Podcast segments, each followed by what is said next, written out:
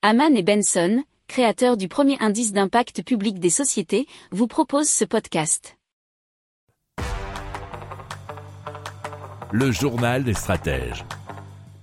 Et donc on parle de Revival Bionics. Ce sont des prothèses bioniques innovantes, euh, des prothèses mécatroniques qui intègrent des capteurs de mouvement pour reproduire une marche fluide.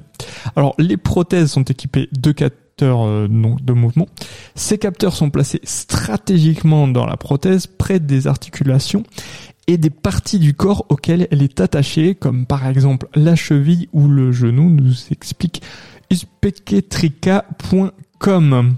Ces capteurs détectent les mouvements et les intentions de mouvement du porteur de la prothèse. Les capteurs transmettent donc en temps réel hein, les informations sur les mouvements à un ordinateur qui est embarqué dans la prothèse. Cet ordinateur traite ces données pour comprendre ce que le porteur de la prothèse veut faire.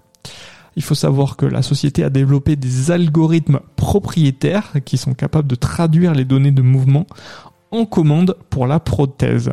Ces algorithmes tiennent compte de plusieurs facteurs, notamment poids, taille et morphologie du patient. Pour approfondir ces sujets, abonnez-vous à la newsletter de Haman et Benson et écoutez nos autres podcasts que vous retrouverez dans les notes de l'émission ou sur notre site internet.